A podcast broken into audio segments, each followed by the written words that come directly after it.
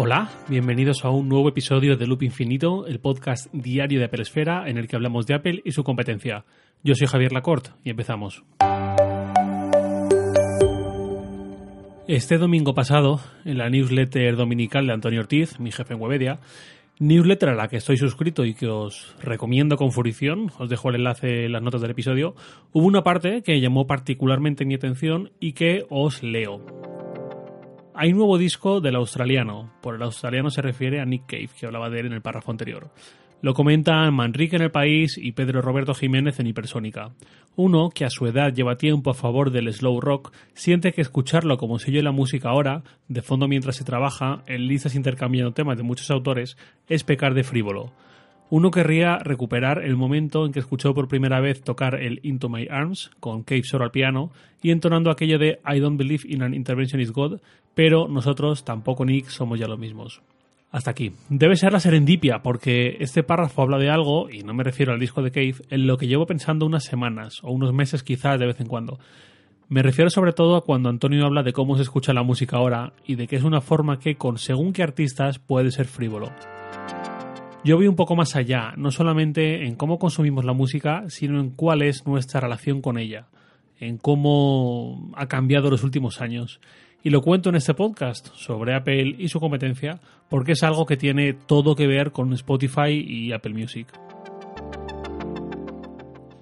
En los años 70, las bibliotecas musicales eran colecciones de vinilos, básicamente, colecciones súper personales a la altura de las colecciones de libros en nuestras casas, que siempre estaban ahí con nosotros. O bueno, siempre no, dentro de casa, al menos.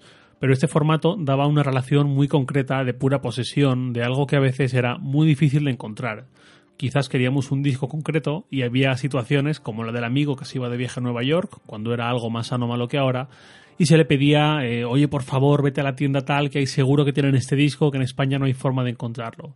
Había una relación muy concreta con la música que venía condicionada por la escasez y por el formato físico sin posibilidad de copia. Luego vinieron los cassettes y luego los CDs e indudablemente trajeron muchas alegrías porque por un lado era mucho más fácil sacar la música de casa y reproducirla en el coche y tal, y sobre todo porque las posibilidades a la hora de pedirle un cassette o un CD a un amiguete y hacernos una copia en nuestra casa eran muy nuevas y cambiaban bastante el panorama.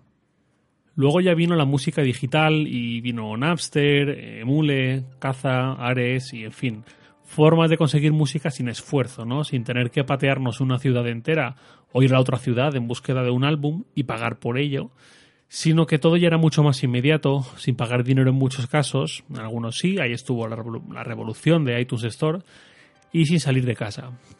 Y luego ya llegó la tarifa plana. Spotify con su método del siglo, luego Apple Music y bueno, y otras opciones menores en la misma línea. Y por si fuera poco, muchísima también está en YouTube, que bueno, que hay gente que elige esta opción para escuchar música y que supongo que también hay que respetar.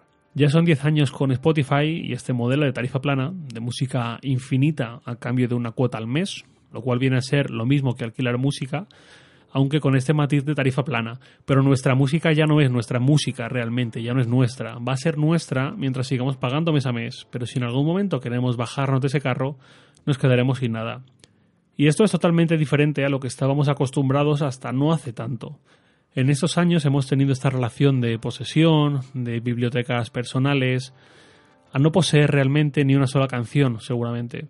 Y esto es algo lleno de ventajas y que el mercado ha abrazado de forma bestial, sin duda, pero yo que también estoy subido a este carro, realmente no tengo claro que sean todo ventajas, o que esté tan a gustito con este modelo y no me plantee algunas cosas. En un episodio anterior de este podcast, llamado Buffet Libre, hablaba de algo parecido en relación a Apple Arcade. Pasar a un buffet libre requiere de cierta meditación para que la experiencia no se estropee. Pasar a un buffet libre musical posiblemente va a tener consecuencias para la industria musical y para la relación entre música y oyentes. Igual que, por ejemplo, el modelo de Spotify ha tenido una consecuencia inesperada, y es que la cantidad de canciones cortas, por debajo de tres minutos o incluso de dos minutos y medio, se ha disparado en los últimos años, porque es algo a lo que incentiva indirectamente el modelo de negocio de Spotify para los artistas. Y donde digo Spotify, digo también Apple Music y otros servicios. Metonimia pura. Un estudio de la Universidad de Ohio State, muy famosa por la banda que actúa antes de los partidos de fútbol americano y nos deja vídeos muy simpáticos en YouTube, encontró que la duración de las canciones se ha reducido un 78% entre 1986 y 2015. Os dejo el enlace de esto también en las notas del episodio. Esta es una consecuencia a corto o a medio plazo, pero no sé qué consecuencias va a tener este modelo a largo plazo. Yo personalmente noto que esta transición de álbumes a playlist me ha hecho escuchar música de muchísimos grupos distintos y en el tiempo que antes escuchaba a cinco artistas diferentes, ahora quizás escucho a 40 o 50 o a 100. Esa variedad se ha disparado, lo cual es muy bueno.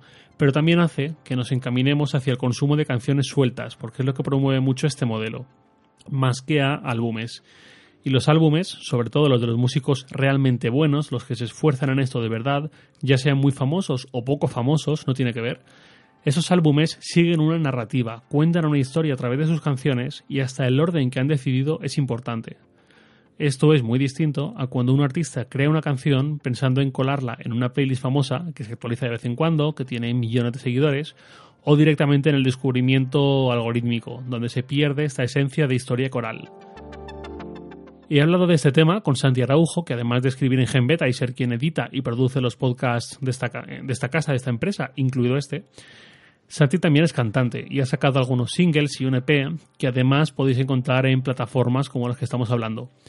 Yo, musicalmente hablando, soy un cuñado como mínimo musicalmente hablando. Pero él es este tipo de persona con un conocimiento musical muy, muy profundo, tanto en cuanto a consumo como en su faceta creadora. Y aparte de darme la razón en todo esto, me ha comentado algunos factores más. Por ejemplo, que antes era muy habitual que un disco se lanzara X día y ya está, y se lanzaba. Todo lo más se sacaba un single previo y ya está. Ahora, en cambio, se lanzan tres o cuatro singles previamente al lanzamiento espaciados el disco así se compartimenta más e incluso hay discos que o bien salen ya solamente en formato digital o bien gente como Kanye West, por ejemplo, que edita el disco tras publicarlo y a lo mejor elimina una guitarra de una canción o cambia una mezcla. Esto es algo mm, nuevo, antes había remasterizaciones pero muy posteriores y el anterior disco seguía estando ahí. Pero ahora no, ahora hay una pequeña tendencia, esta, que cambia totalmente el paradigma de lo que es un disco es una posibilidad más que se está empezando a explotar y que también rompe ese paradigma en torno al disco o al álbum que todos conocemos. Quizá todo esto sea en parte una explicación al auge de los vinilos que llevamos viendo unos años. Él, de hecho, Santi, es coleccionista de vinilos y es algo que no deja de ser un nicho, pero que tiene su razón de ser.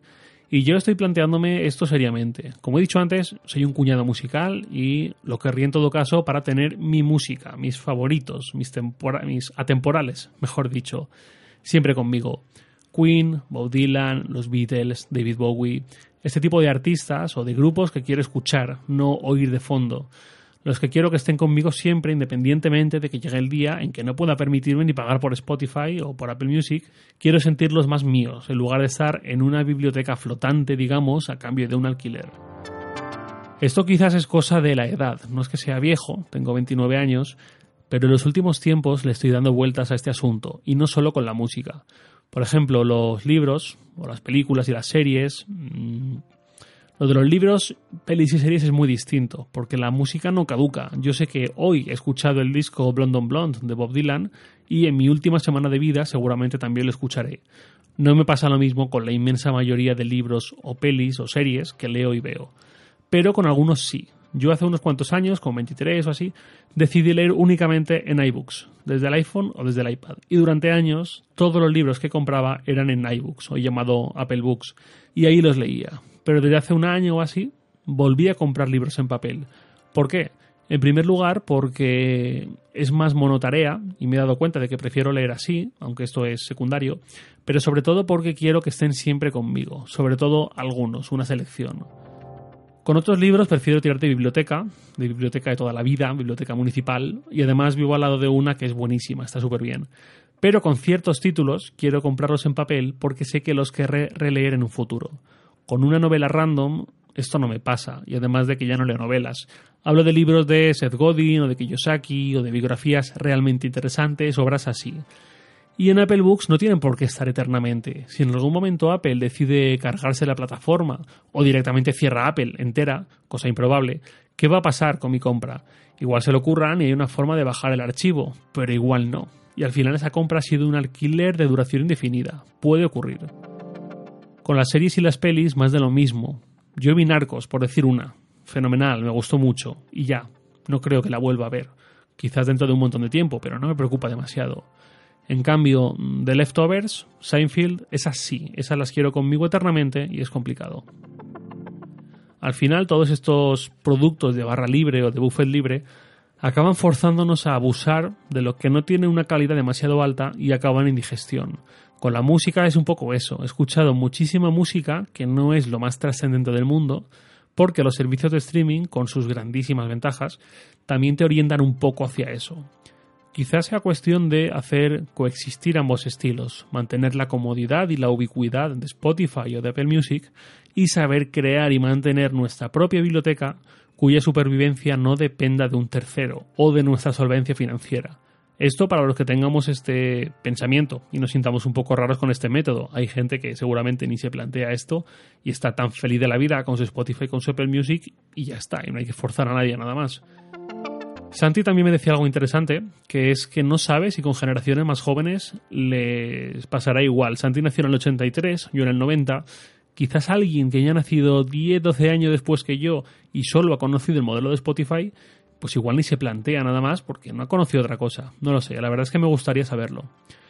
En cualquier caso, no sé si voy a acabar cayendo en este hipsterismo del tocadiscos y los vinilos, yo que además me tiré en plancha hace un montón de años hacia el modelo 100% digital y me encantaba llevar en, un iPad toda mi biblioteca musical, mis pelis, mis series, mis libros y todo sin que ocupe espacio físico ninguno. Voy a seguir dándole vueltas, así que me gustaría especialmente hoy leer vuestros comentarios, réplicas, reproches en Twitter, en arroba jlacort. Y nada más por hoy. Un abrazo y hasta mañana.